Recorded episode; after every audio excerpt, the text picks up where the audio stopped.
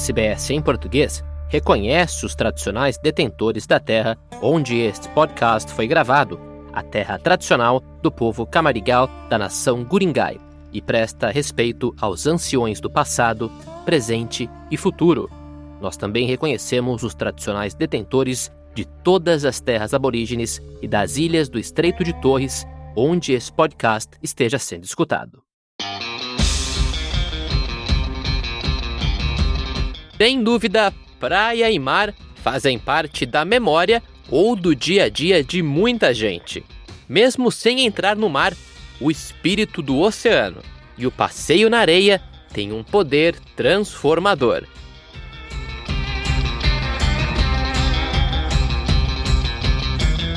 Olá, eu sou Jason Matias do Como é a Vida na Austrália da SBS em português.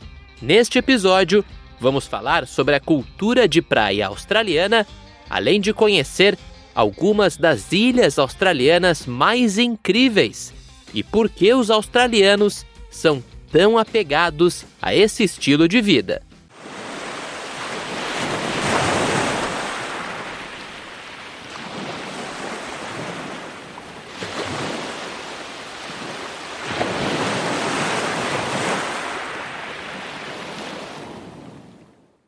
Para os amantes do mar, tenho o prazer de dizer que a Austrália possui mais de 10 mil praias. Na verdade, se tentar visitar uma nova praia todos os dias, levaria quase 27 anos para poder visitar todas. A Austrália fica entre o Oceano Índico na costa oeste e o Oceano Pacífico Sul na costa leste. Existem mais de 8.200 ilhas que compõem a Austrália, sendo a maior delas o continente e a segunda maior o estado da Tasmânia. A população da Austrália está concentrada ao longo das costas leste e sudeste. O ecólogo brasileiro e professor de ecologia da Universidade de Flinders, em Adelaide, na Austrália do Sul, Bruno Busato, falou com a gente sobre a rica biodiversidade da Austrália. Bem, é um país gigante, né? A Austrália é um país bastante grande, mas diferente do Brasil, a Austrália, ela é rodeada por oceano, né? Então tem a costa leste, oeste, o norte, o sul. E em cada uma dessas grandes regiões, a biodiversidade marinha é bastante diferente. Então você tem na, na costa oeste o Oceano Índico, né? E recifes de coral também na costa oeste, no noroeste da Austrália, tem o Ningaloo Reef, que é um recife maravilhoso de corais, e com espécies geralmente do Oceano Índico, né? Enquanto que no Nordeste, onde você tem a Grande Barreira de Corais, você tem é, uma fauna mais do Oceano Pacífico, e similar ao que você vê né, ao, ao redor da Indonésia, né? E além disso, também existem os recifes de coral de águas mais temperadas no sudoeste e no sudeste, e, e na costa sul uma diversidade diferente de, de animais de águas mais frias também. Então, e além dessa grande diversidade de tipos de coral e, e animais associados a eles, é, ao redor da Austrália como um todo tem megafauna associada, né? Então, tubarões-baleias que aparecem na, na costa oeste e diferentes espécies de baleia que fazem a sua migração ao redor da Austrália, no sul e no oeste, e, e na Grande Barreira de Corais, outra diversidade de outros tipos de baleia também, como baleias mink. Os resorts costeiros começaram a aparecer em todo o país no início de 1900. Os australianos viam na praia um símbolo de seu estilo de vida, com liberdade e independência. O verão na Austrália é a melhor época para ir à praia. Em um dia de sol, muitos australianos vão para as praias. E embora o sol seja uma característica fundamental do clima divino da Austrália, ficar exposto aos seus raios por várias horas por dia é ruim para a saúde da pele. A proteção contra os raios ultravioleta nocivos é muito importante, especialmente para prevenir o câncer de pele. Como a Austrália tem os níveis mais altos de raios ultravioleta do mundo, é poderoso o suficiente para causar queimaduras solares em apenas 10 minutos. Portanto, Antes de ir a uma praia na Austrália, certifique-se de passar protetor solar e reaplicar a cada duas horas. Os índices de raios ultravioletas né, são bastante altos nessa parte do mundo aqui. Parte disso tem a ver com a histórica, o histórico buraco na camada de ozônio, que está mais ou menos mais para essa parte do mundo né, do que para latitudes é, mais baixas ou latitudes mais norte. Então, essas latitudes altas no hemisfério sul, é o mesmo caso Nova Zelândia também, então, o sul da Austrália e a Nova Zelândia estão em áreas que já estiveram mais depletadas da camada de ozônio. Agora, isso vem melhorando, né? Desde que os, os gases CFC foram banidos, o buraco da camada de ozônio está fechando, então isso está melhorando. Mas ainda assim deve ter alguma outra razão é, geofísica aí para a gente ter incidência de UV bastante alta na Austrália. Então, isso, somado com o fato de que a população branca australiana, né, é, de origem europeia, tem uma tonalidade de pele bastante clara, né, por causa da, da ascendência geralmente britânica, europeia de maneira geral, parece gerar uma combinação ruim para o risco de câncer de pele, né, que não, coisa que não é vista em outras é, partes do mundo, essa combinação aí. Porque o risco é muito mais alto em pessoas com tonalidade de pele bastante clara, né. Esse é o meu entendimento. Agora, eu acho que culturalmente a Austrália, ao mesmo tempo, é muito ciente desse risco, dessa alta incidência de câncer né, de pele, e existe bastante informação e bastante ação dos governos para que as pessoas estejam informadas e se protejam. Né, e, e você pode, checar o índice de UV na sua cidade a cada horário do dia para saber que horas está mais seguro você ir para a praia, e saber em que horários, você, se você for para a praia, você tem que estar tá com bastante protetor solar e, e, um chapéu e um óculos de sol proteger os seus olhos também. Né? Se já esteve em uma praia australiana, também deve ter notado que existem muitas regras. Existem condições de entrada, por exemplo. Não são permitidos cachorros em certas praias e nem mesmo fumar. Além disso, a maioria das praias tem salva-vidas qualificados conhecidos como Surf Life Saving Club. Eles são responsáveis por resgatar as pessoas de afogamento, prestar primeiros socorros e cuidados de saúde de emergência. Isso porque as praias da Austrália costumam ter fortes correntes que são ótimas para o surf, mas podem também ser extremamente perigosas. Por esse motivo, verá na maioria das praias da Austrália as bandeiras vermelha e amarela. É recomendado nadar entre as bandeiras para se manter seguro, que são movidas todos os dias dependendo das condições da água. O brasileiro Renato Calani é surfista e instrutor de surf em Byron Bay, em Nova Gales do Sul.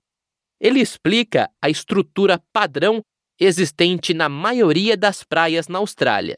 É a facilidade que você tem de ir para a praia pro australiano com relação ao brasileiro é muito maior. Primeiro que você vai para praia, praticamente todas as praias aqui, se você vê aqui as Northern Beaches, praticamente todas as praias, se tem, se tem uma praia que tem o canto sul e o canto norte, o canto sul vai ter o banheiro, vai ter o chuveiro, vai ter toda aquela estrutura, e o canto norte vai ter a mesma coisa. E cada, cada é, é, ponto, né, extremidade, vai ter os salva-vidas.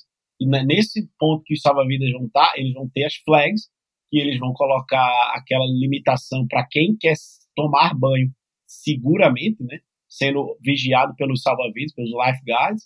E, ou então você pode ir de livre arbítrio e ir para uma outra área que não vai ter, que você não vai ser observado. Então, assim, eu não acho que aqui na Austrália deva ter muito caso de pessoas que têm é, problema com afogamento, por causa que eles monitoram a costa muito bem. Então, assim, isso é outro ponto, se você comparar com o Brasil, que aqui a Austrália realmente é bem mais avançado. O, o sistema que eles fazem com salva-vidas é muito bom. Eles têm jet ski, eles têm o, a lanchinha, o speedboat, eles têm é, o buggy na beira da praia, fora as pranchas long, de salva, que eles, os pranchões que eles usam para salvar as pessoas. Então, assim, você sente bem indo para a praia. Você vai ter um chuveiro, você vai ter um banheiro, você vai ter um estacionamento e você vai ter o salva-vida ali na praia uh, lhe dando aquele apoio. Eu mesmo já me machuquei, assim, de levar pranchada na cara, sair. Primeira coisa que eu faço é ir direto no salva-vidas. Eles dão aquele primeiro atendimento ali, caso você precise, eles, eles mesmos chamam uma ambulância ou coisa e tal.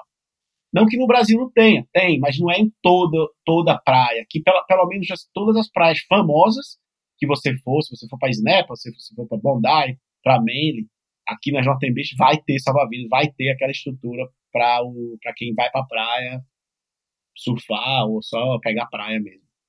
E essa não é a única diferença encontrada nas praias da Austrália. A moda de praia por aqui também é bastante única, como explica Renato. Os homens, né, eles, eles usam aquelas, a, a sunga, né, que a gente chama, que aqui eles chamam spiral, eles usam para nadar, literalmente, ou para fazer aquela competição que eles fazem com barco de remo, né? Tem essa diferença. E no Brasil, os homens, ou eles usam bermuda, que no caso aqui eles usam também, board shorts, ou bermuda de surf, né, que a gente chama no Brasil, ou sungão, né, que no Brasil os homens têm muito essa moda de usar sungão, que é aquela sunga, que é o spiral, só que largo, do lado, né? E aqui eles usam o spiral para basicamente para nadar. Você vê muita gente indo nadar em grupo aqui na Austrália, eles têm eles têm aqueles clubes dele que eles nadam e tal, e saem em grupo. Eu até tenho um e-mail que eles usam os Speedos, que é a sunga pink. E a diferença é essa, eu acho, cara. Tipo, no Brasil, o homem usa sungão, que é aquele sungão mesmo largo, assim, ou a bermuda de surf, e as mulheres usam aqueles biquíni bem, quanto menor, melhor.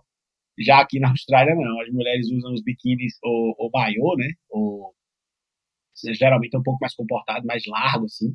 Tem mais uh, área é, coberta, e os homens usam o Speedo ou, ou as bermudas de surf.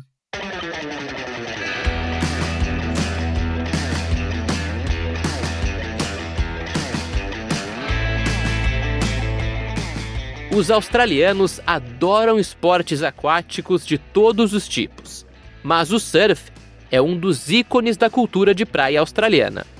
Em 1956, um grupo de californianos que competiam nas Olimpíadas de Melbourne trouxeram as pranchas de surf Malibu, iniciando o surf moderno no continente. A prancha tornou o surf ainda mais popular entre os australianos. Renato explica a forte ligação dos australianos com o surf e a praia. A cultura do surf aqui na Austrália é mais antiga do que a do Brasil. Eles têm essa ligação com o surf há mais tempo do que a gente. Apesar da gente estar tá dominando agora o, o, circuito mundial, os títulos foram nossos, mas a Austrália realmente tem uma cultura e eles têm essa coisa da praia, dos campeonatos de surf e de outras coisas linkadas que são feitas na beira da praia, maior do que a nossa.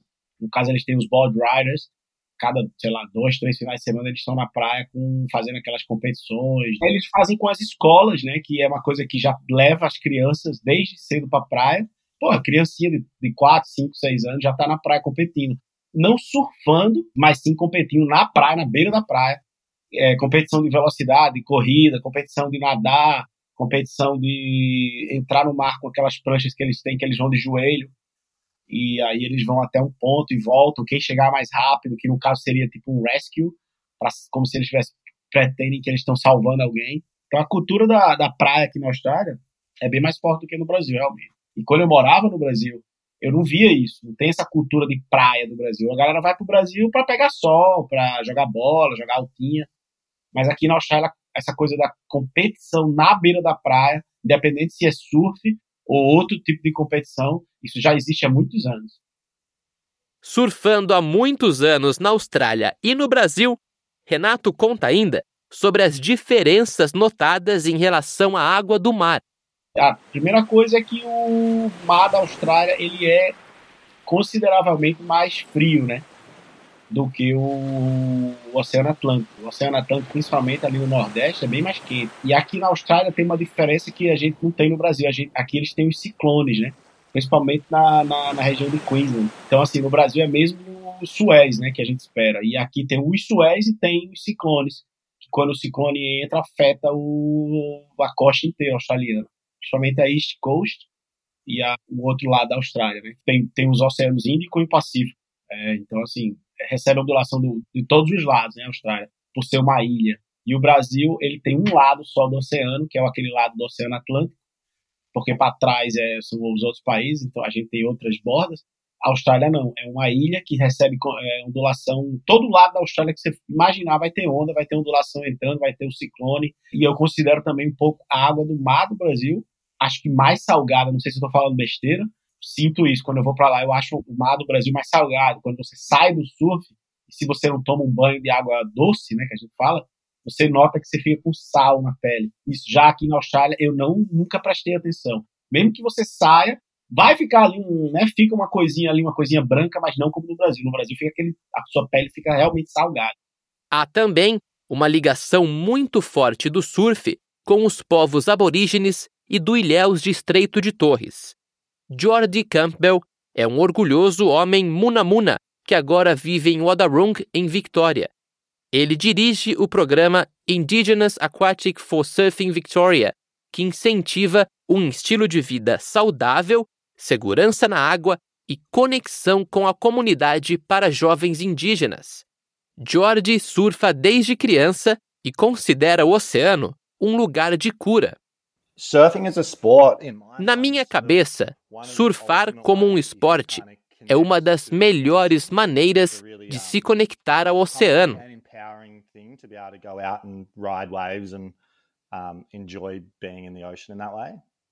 Jordi diz que para os povos indígenas, a água é uma parte forte da cultura e assim tem sido há milhares de anos.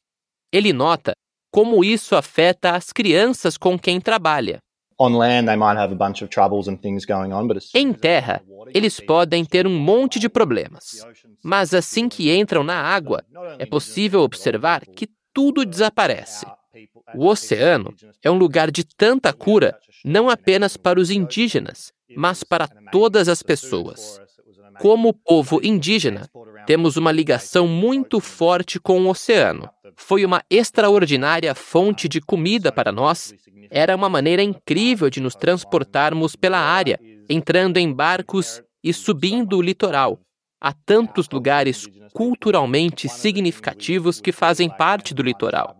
A água é uma parte tão importante da nossa cultura quanto para todos os povos indígenas. Uma das coisas que fazíamos quando uma tribo encontrasse outra tribo era receber as pessoas em nossa terra com a água. Bebíamos um pouco de água e dávamos para eles beberem para mostrar que era seguro beber água e que estávamos seguros juntos. Parte do programa de surf e stand-up paddle que George administra é ensinar segurança na água para a comunidade. Mensagens como não nadar ou surfar sozinho e não beber álcool antes de entrar na água são muito importantes. Compreender que todas as praias australianas são únicas também é importante. Sempre que vai a qualquer nova praia, novo mar, eles são todos diferentes e todos mudam de um dia para o outro. Portanto, um dia as ondas podem ser grandes, outro dia pode ventar, um dia a direção do vento pode ser diferente. Eu encorajo qualquer pessoa que vá a uma nova praia a perguntar a um local. Praticamente em todas as praias da Austrália, há surfistas todos os dias. Os locais conhecem a praia melhor do que ninguém então, eu sempre encorajo as pessoas a perguntar aos surfistas locais, perguntar quais são os perigos naquela praia, onde devemos remar se quisermos surfar ou se quisermos nadar, onde é o local seguro, ou se essa praia é segura até mesmo para nadar. Porque, embora tenhamos tantas praias bonitas na Austrália, também temos algumas praias bastante perigosas em termos de correntes e outras coisas perigosas na praia, como rochas e coisas assim. E claro, por conta da grande biodiversidade local, ao nadar e surfar nas praias, pode ser que encontre vários animais, como tubarões. Na Austrália, o tubarão é o terceiro animal mais perigoso, embora a probabilidade de morte devido a um ataque de tubarão, em comparação com outras causas, seja muito pequena. De acordo com Australian Shark Attack File da Tarunga Conservation Society Australia, a taxa de mortalidade por ataque de tubarão é de 0,9, menos de uma pessoa por ano. É, de fato, é um, quase um elemento cultural da Austrália o contato com, é, entre humanos e tubarões, né? Infelizmente acontecem acidentes aí é, que ainda são extremamente raros, mas causam, é, atraem muita atenção da mídia, né? Eu sei que a diversidade e a abundância de tubarões é, é bastante grande ao redor da Austrália, de uma maneira muito positiva, porque em alguns oceanos do mundo, você vai e, e, e mergulha e você já não vê tubarões. Mesmo os tubarões pequenininhos de Recife, é muito difícil de vê-los, porque quanto maior o, o, o tamanho de um, de um animal, né, e os tubarões geralmente são os maiores é, representantes da, da fauna marinha de uma área, eles são geralmente predadores do topo da cadeia alimentar. Então eles são mais raros em termos de número de indivíduos que existem na área, né? Eles são o topo da pirâmide, que é estreito, né? Então tem menos deles. E em, muitas áreas do mundo, simplesmente não, eles não estão mais por ali, porque já a pressão de pesca já foi muito grande. Tubarões são, por sinal, são explorados por pesca, a gente acaba não sabendo, mas mesmo é, quando você come fish and chips aqui na Austrália, e o peixe é flake, isso aí é tubarão, na verdade, é um tipo de tubarão.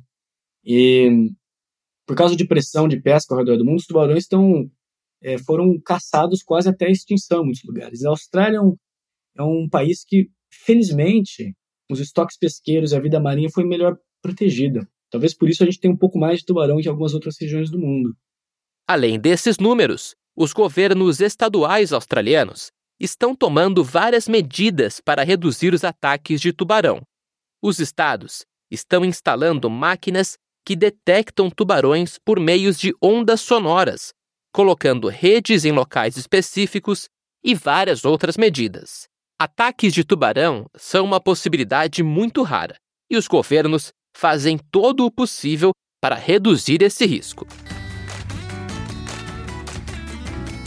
Seja para surfar, nadar, tomar sol na areia ou até mesmo para passar férias em família à beira-mar, as praias da Austrália estão sempre abertas e são um símbolo de cultura que unifica milhões, independentemente do canto do continente em que vive.